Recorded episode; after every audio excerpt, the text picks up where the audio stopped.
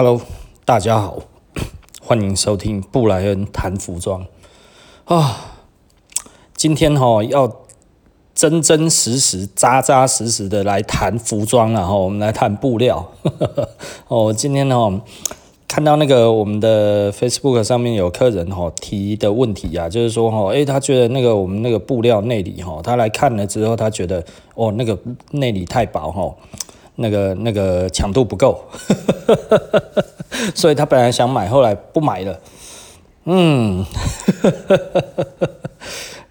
就那个内里，其实那块布料蛮强韧的，我就会觉得，嗯，你知道，我我们店里面其实蛮多呃员工是学服装的哈，呃，我我们选料一直都蛮仔细的，然后所以。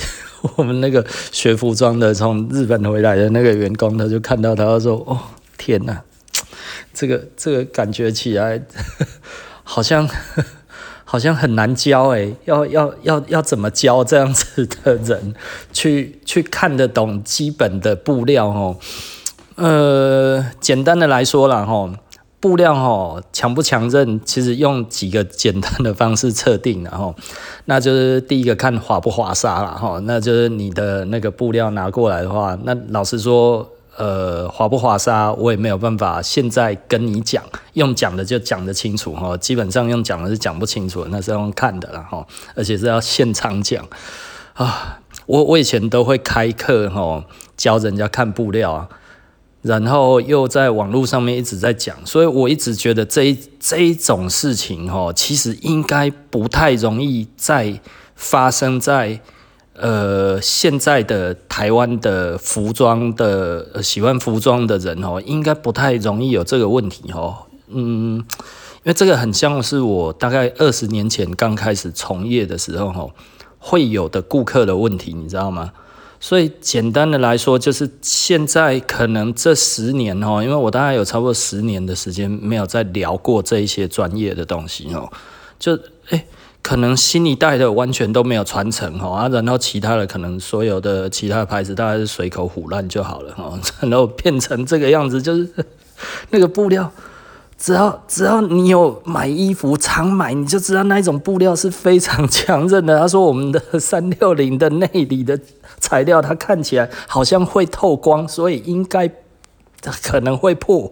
我说哦，那是日本粘度超高的、粘度很高的布料，然后，所以我们现在准备哈要从纤维开始讲了。我真的实在是哦，听到我真的实在是有一点，我们的店员哦。哦，那个三条线到一个爆炸哈，然后我看了之后，我我也蛮无奈的，我也不知道该要讲什么。我说那是日本布料，然后 那还蛮强韧的，因为你你你你只要稍微摸一下，你就知道那个完全不滑沙，而且粘度极强啊，怎么会觉得那个好像快要破了？好，那我们开始讲了哦。我们从纤维开始讲了哈。那呃，其实这这一集会讲的比较比较枯燥一点哈。有能力的就把它听完了，没能力的没听完也没关系啊。那至少我们有解释就好了。哦，这算是一个教学了哈。想听就听了，就是我不太喜欢发这种东西，因为没人听，你知道吗？接下来可能会有枯燥的二十分钟，然后那这枯燥的二十分钟呢，呃，有有心听完的，其实老实说，我认为你至少要听五次到五十次才有可能听得懂我在讲什么，你知道吗？好，就尽量快转，然后那快转的话没有听懂，再快转一次，再快转一次，再快转一次。快转到你听懂为止，我觉得应该十次可能差不多了哈。我尽量深入浅出了哈。那我们先从呃第一个哈纤维开始讲哈。纤维的话，基本上呃如果以那个我们纤维的种类哈分成天然纤维跟非天然纤维然后这个其实还蛮容易蛮容易理解的哈。天然纤维有什么呢？呃，动物性纤纤维的话就是羊毛嘛哈，然后。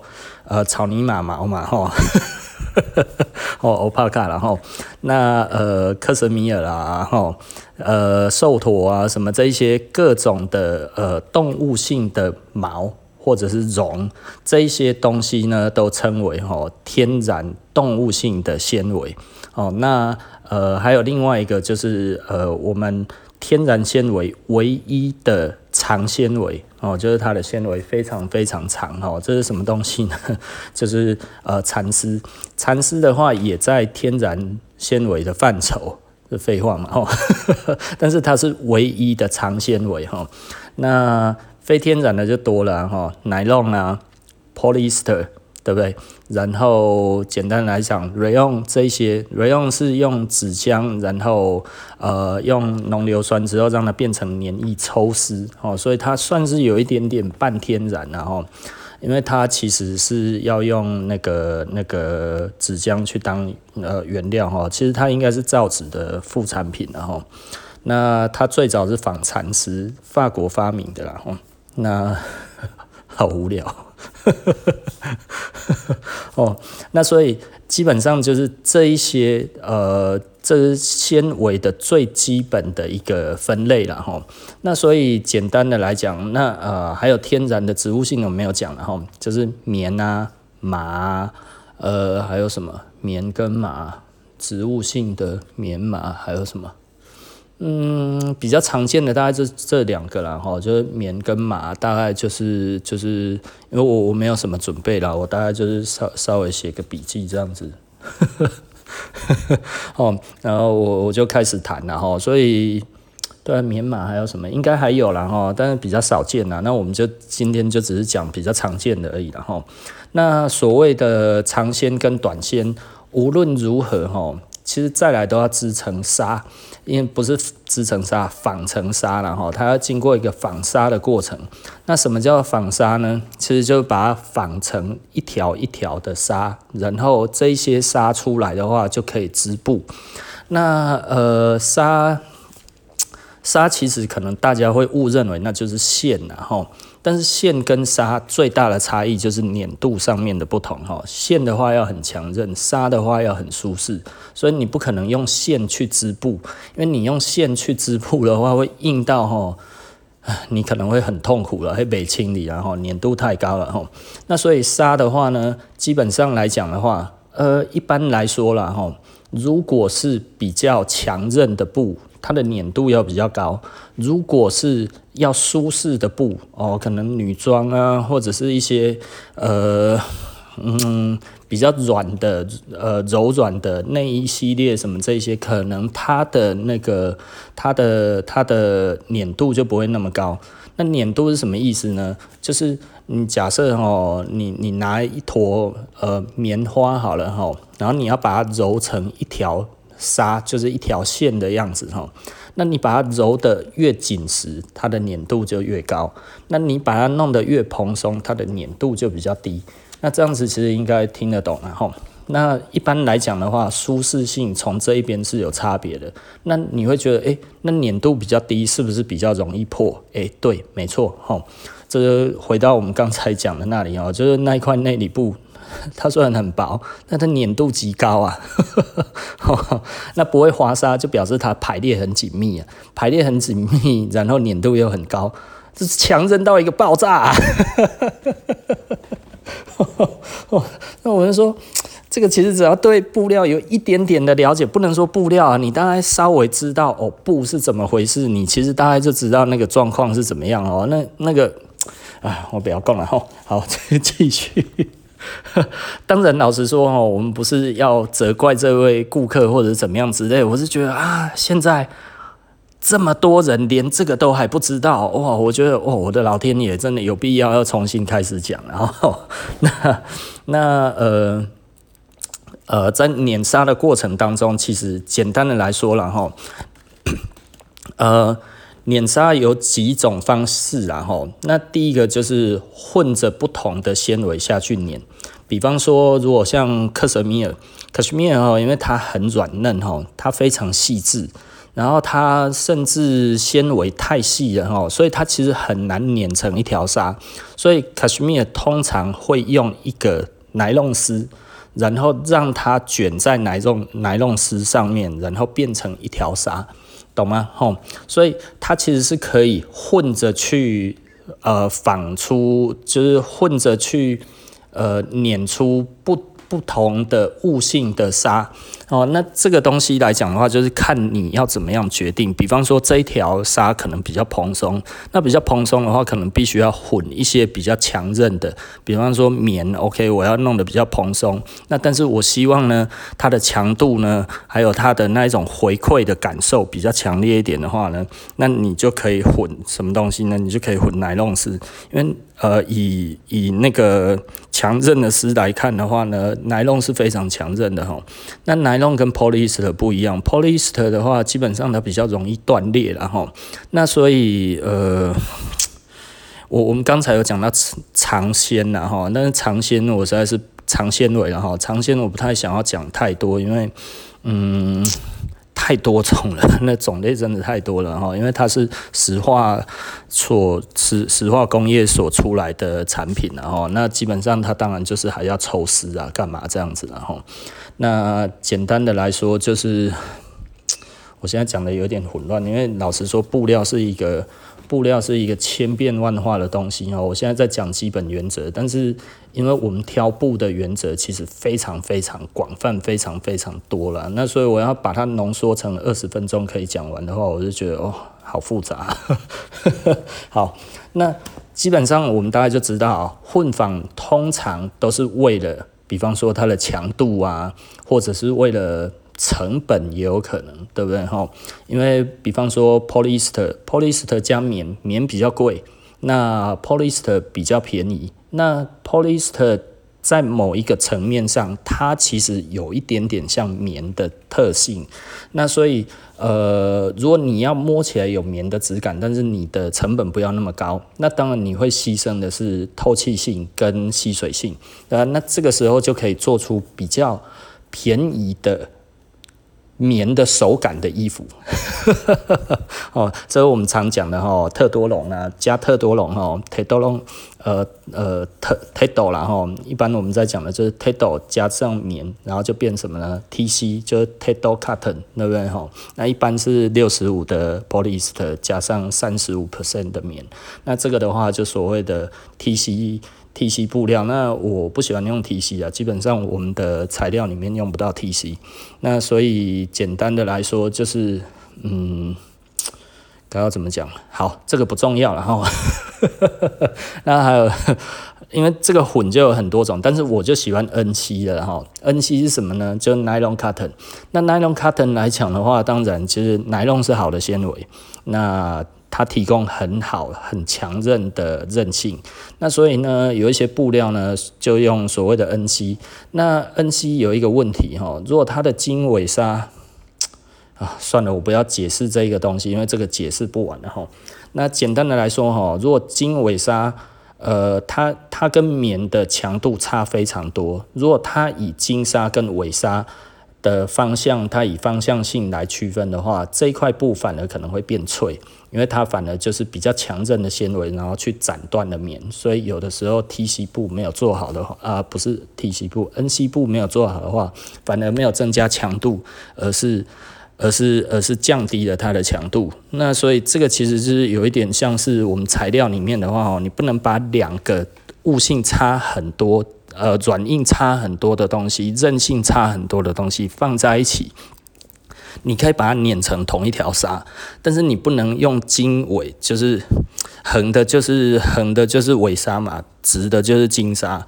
那你经纬纱用不同材质的话，比较弱的那一边就会容易被另外一边给斩断。所以这个其实是我们在在在制作布料的时候要思考的东西。也就是说，呃。所有东西都有这个问题的哈。日本有一个很大厂的拉链，真的做得出非非常昂贵，但是就烂到爆的一个拉链哦。就是因为它它其实因为这个这个这个他们的 业务哈，曾经在日本然后来找我，然后希望我用他们的拉链，就我直接给他洗脸哈。就是我说你们的材质有问题，你的拉链头金属太软。拉链齿金属太硬，所以你的用一个月之后，它自己会爆开。我说你们自己都知道这个问题，我也知道你们为什么会有这个问题，因为你们用拼装拉链，所以你的头在一个地方做，你的拉链齿从另外的地方采购。会这么做只有一个原因，他妈的就是便宜。呃，我说 long ben show pen，呃，然后他就听我听我给他。海削一番之后，他说：“呃，对你说的对。”我说：“既然你觉得我说的对，回去跟你们社长讲，不要再出那一种拉链出来害人了。”我说：“我常常要修你们的，我的客人有一些买到你们的那一种拉链的衣服，一下子就坏了，都是我们在修啊。”我说：“他妈行行好，不要这样子乱搞，好不好？” 结果他们现在还是一样。哦，很多东西都是这样子啊。有一些人可能听一听，我干他妈社死老板就好了，你干他妈。感觉不能 saving，嗯，我我其实蛮常洗外国人的脸然后，尤其是那一种其实还不小的公司，或者是声誉还不错的，但是他其实没有把东西真的做得很好，只不过广告打很大的这种，其实常常被我洗脸哈。日本，呃，日本光是五金厂有两个大的就被我洗过脸了，哦，因为我五金算是蛮了解的，然后上次也是这样子。呃，厂商拿了我的拉链，然后去弄一个东西，弄一弄，他后来回来跟我讲说这个装不起来。我说哦，你如果要糊弄别人还糊弄得过，你糊弄我，我说我装给你看，就我一弄就弄上去了。他说啊，为什么你弄得起来？我说这是简单到一个爆炸的东西。我说，我说，我说。我我实在是不太想讲，就是就是你电话里面跟我讲的时候，我为什么叫你过来？就是很简单，因为你根本就不懂嘛，而且你就是在唬烂我，而且我后来发现他真的不懂了哈。我本来觉得他在唬烂我，我想说看嘛，那我只好当面给你 saving 啊，哈。结果他来，诶，他真的不懂，他不懂之后，我给他弄完了之后，他说，诶，今天上了一课，诶，你知道吗？他是厂商诶，对，他是工厂诶，然后我帮他上课哦。很多人可能会觉得这样子是一件很光荣的事情，但是其实对我来讲的话，就表示哇，我要带着这一个工厂成长到一定的程度，才有办法帮我把东西做到我想要的样子。那这样子来讲的话，又要一些时间磨合。我们最近其实有两三个新的工厂，然后那呃很很 OK 的，就是呃那一个有问题的工厂。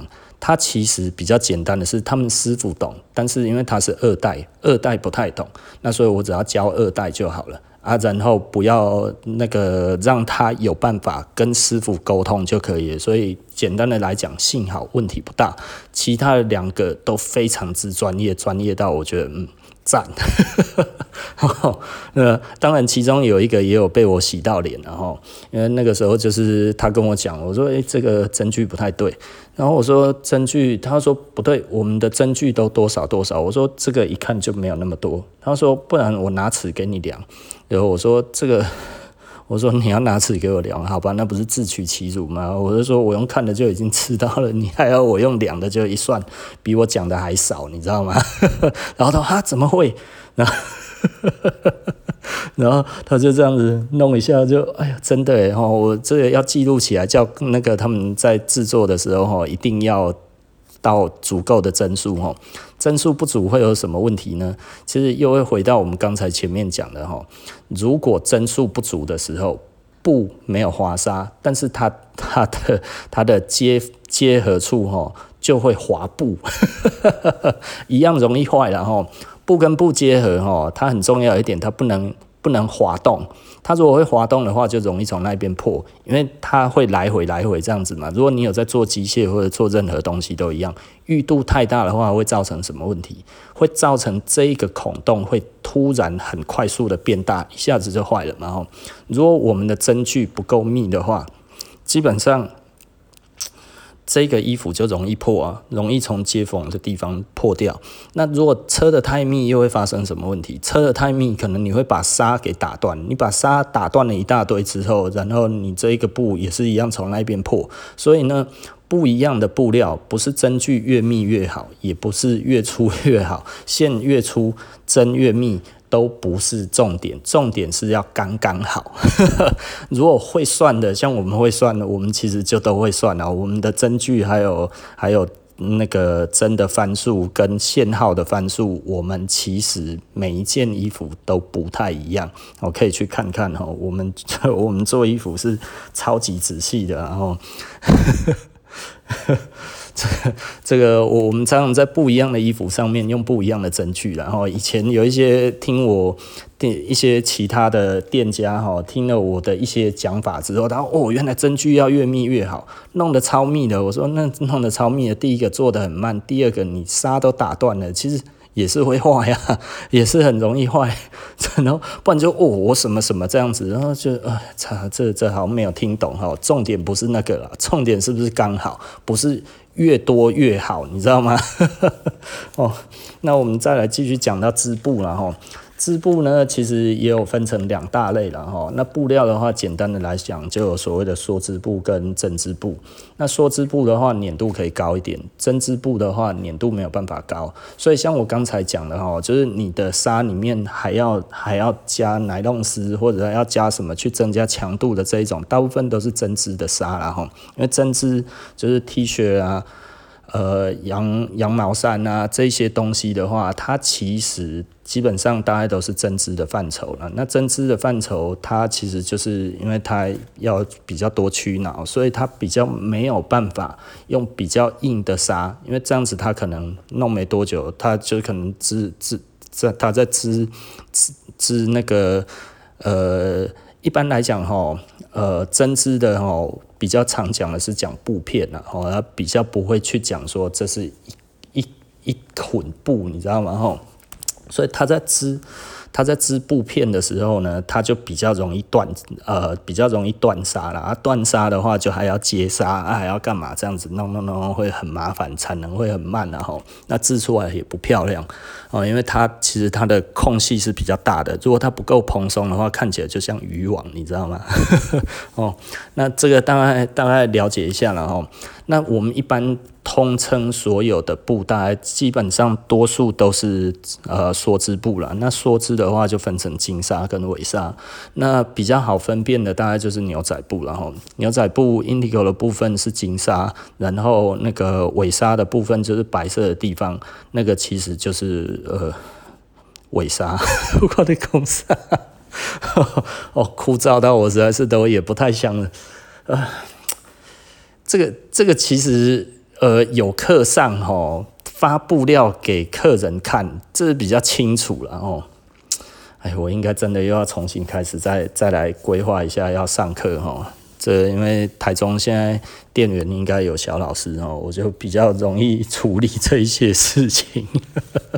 哦，最近因为因为他他以前在日本工作，在日本的那个布料布料商那一边工作哈，那他他是那个就是台中的一级，然后那他其实很喜欢服装，那大学毕业之后去日本文化服装学院念了三年，那念了三年之后又去日本的那个布布商那一边工作了一阵子之后才回来台湾哈，那所以他对布料是非常了解的人，然后。那，嗯，对啊，可以找个时间，大家就一起、一起、一起、一起聊这个布料了哈。那，对啊，应该要找时间。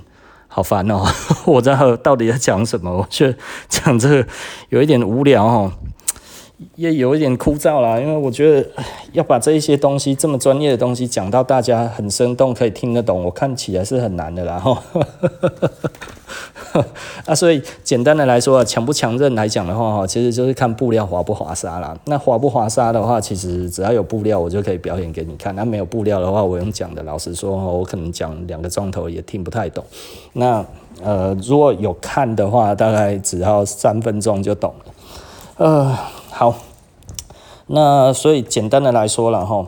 那现在的布，如果以梭织来讲的话，所谓的梭织呢，它其实就是需要一个梭子来回这样子跑来跑去。不过呢，呃，那个是旧型的织布机，也就是说布边有布边的才是梭织机。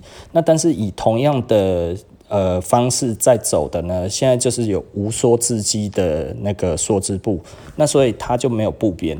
那没有布边，它其实是把那个金沙打出去之后呢，然后裁断，再再打出去，再裁断，打出去再裁断，打出去再裁断，这样子哈，一直这样子跑下来，那它的速度可以很快，它的幅宽可以很宽。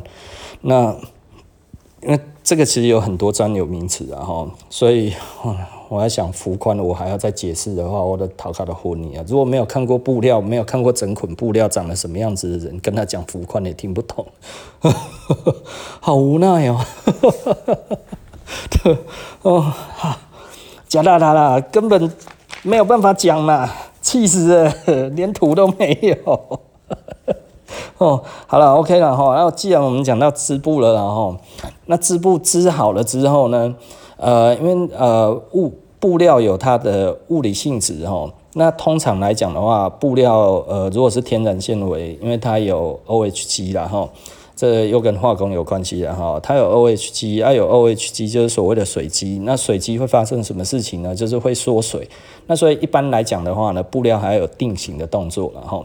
啊，也就是说，比方说，如果你们看那个呃那个牛仔布的话，常常有的会写一个哦，有个翻那个 Sanforized，那 Sanforized 是什么意思呢？它就是用一个热滚筒呢，把那个布料滚过去之后，用高热吼，然后然后重压之后，它会缩水定型，然后它出来之后呢，诶，这个布料就不会再变形了。基本上就是洗过，也许还会再缩一点点，但是只微缩，小小的缩而已。然后，那呃，简单的来说，那如果你以金纬纱的观念去看了哈，金纱跟纬纱其实它有很多种排列了哈，因为金沙跟纬纱不一定要一样大。对不对？那比方说我们常讲的牛津布啊，哦，牛津布尾白肉比较多，所以它呢是金沙细，然后纬纱粗，然后经纬纱不同色，所以这个是牛津布。那如果呢，呃，经纬纱一样一样粗细，但是平织，那就是 poplin，对，那就是 poplin。对，有一些人有一些大家就知道我在讲什么了哈。那呃，再来就是斜纹布，那有分二一斜、三一斜，这个其实，哦，这个没有布根本没有办法讲啦，哦，然后左斜、右斜，所以它其实是呃呃没有办法讲，好无聊哦，继续快转了哦，老实说，这个可能听五十次你也听不出来我在讲什么。对，但是我还是要讲了哈，因为对这些名词大概稍微有一些概念之后呢，然后如果我们之后上课的话，大概就比较有机会在那个，因为我一直在想说，我如何用讲的让你们听得懂呢啊？真的是鬼听得懂。哦，那 OK。那我们已经定型完了之后呢，其实就是变成一只成品布出来。成品布出来之后呢，就可以送去裁剪厂裁剪，然后用板子画完马克之后呢，裁剪出布片，然后下去车车缝之后出来变成成品的所谓的成衣。然后成衣或者是非成衣都一样啊，定做的就不是成衣嘛，哈，但是它还是要剪嘛，它还是要成品布下去剪嘛，哈，啊。好，好，好，好，现在差不多讲完了啦。嗯，我我再重新稍微再把重点再讲一次，然后纤维的话呢，分天然跟非天然，然后那这个是一个比较简单的分类，然后那还有另外一个真的以那个布厂来分的话，哈，通常你跟布厂在讲的话呢，他通常就会讲说，哦，我们有做短纤，那短纤维是什么呢？一般通常讲的短纤维大概就是棉麻，然后呃毛料那一部分的话，他们通常不会说自己是短纤维，但是他们也是短纤维的范畴了。那他们会说哦，我们是做毛料的。呃，毛料通常跟其他的又不太一样，然后那所以一般讲短纤的，大概就是说自己是棉的或者是麻啊。那这个因为它的纤维长度都不够长了哈，所以没有办法称之为长纤维。那呃，那如果一般说自己说哦，我我们工厂是做长线的，那这个意思通常就是哦，那他们就是做 poly 的或者是奶冻的，大概就这么简单了哈。那呃，讲这个细啊，对啊，一般人也接触不到哦。对啊，讲这个根本是，对，除非你打电话去布厂，对啊，如果你没有要打电话去布厂。那你跟他讲这个干嘛？我跟你讲这个是干嘛？真的实在是啊。啊，沙的话，就像我们刚才讲的，哦就是有粘度的差异，然后那越强韧的粘度要越高了哈。那如果纤维本身它的它的粘度就没有那么好的话呢，呃，应该说强度就没有那么好，粘度很高，大概也没什么用了哈。所以它通常要有一些加强的呃。的纤维哈，比方说奶酪，所以哈，你如果看到有一些呃布料来讲的话，诶，它有加一些奶酪在里面的话，这个是好的，然后不要觉得哦加奶酪其实哦那个奶酪应该就是塑胶了，黑的不好，然后没有奶酪是好纤维哈，不要误会它了。然后 polyester 来讲的话，你就要摸摸看这个布料怎么样了哈。那也有所谓的高强度的那个 polyester，然后，但是呢，基本上，呃，它都不是一个，嗯，简单的来说了哈，安全带都要是奶酪做的，为什么？因为它有安全系数的问题，然后，那 polyester 虽然长得很像的话，但是它通常没有办法提供到那么强的、那么强韧的那个那个安全系数，然后，所以大概就是这样子啊，今天。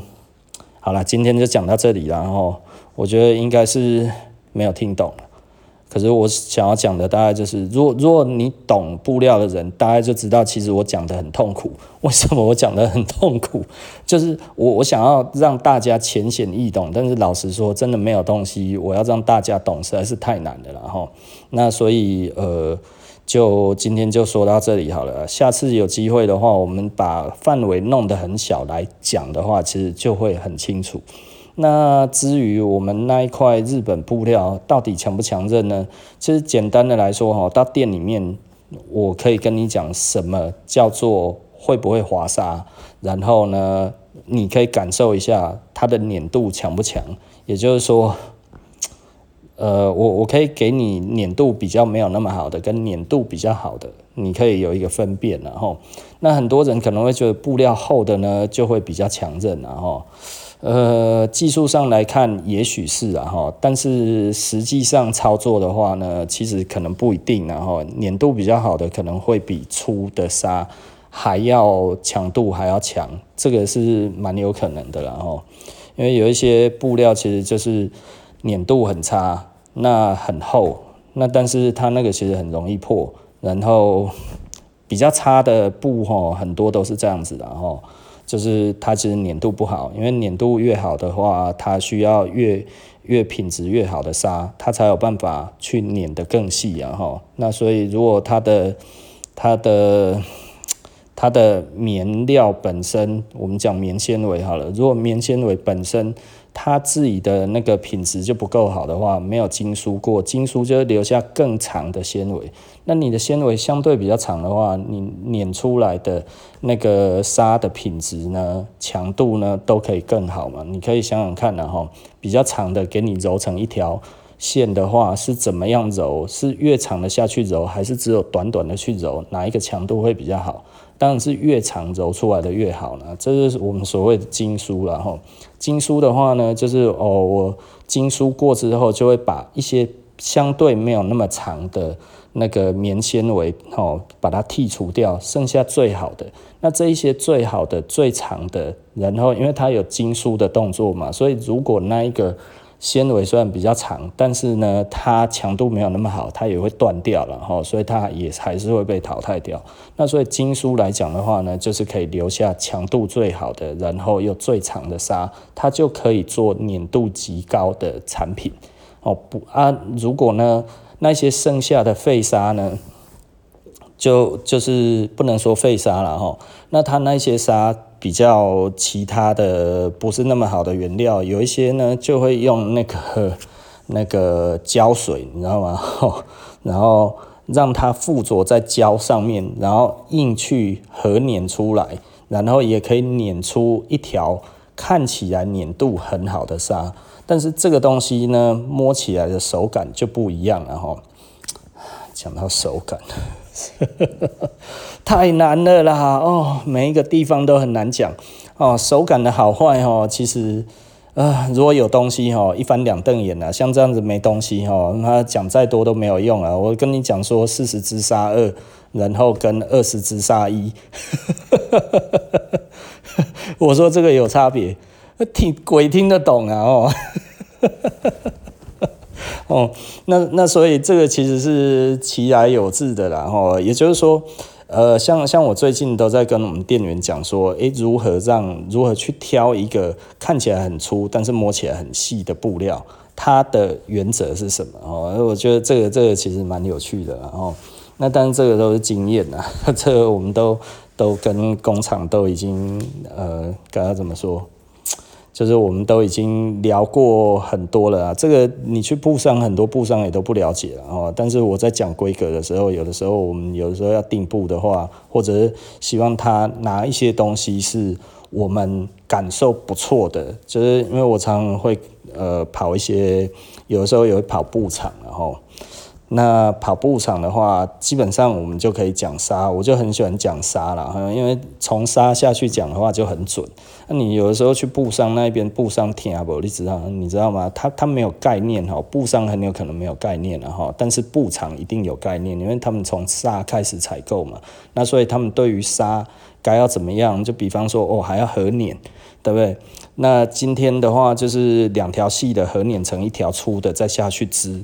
对，以这样子的方式，这样子这再下去织布的话，当然那个手感跟只有一条粗的，然后直接下去做是不一样的啦。哈，那个手感是完全不一样的。所以我们常常可以透过这些呃说法跟那个布厂去讲。我们要的规格，诶，他拿出来的东西就大概就是差不多，我们就可以达到我们九成要的东西。然后，那但是相反的呢，如果只是那边哦，我要什么感觉，我要像什么，我要像什么，基本上拿出来的东西都哩哩当当啊，好像那要花很多时间的，呃，这东西又太专业了，然后啊，好烦哦。对，我想要讲的，可是因为我知道这种这种。这种 这种专业哈，真的不容易这样子讲出来了哈。我猜这一集也没什么人要听，怎么有感而发了哈？好，OK 了，晚安了哈。这不是晚安了，早安。我现在是半夜在录了哈，所以呃，可能大家就会觉得，诶，怎么会讲晚安哦？因为我每天都会差一点讲晚安，你知道吗？所以偶尔讲出来，偶尔没讲出来。好，OK 了，那那我们下一集就不见不散了哦，拜拜。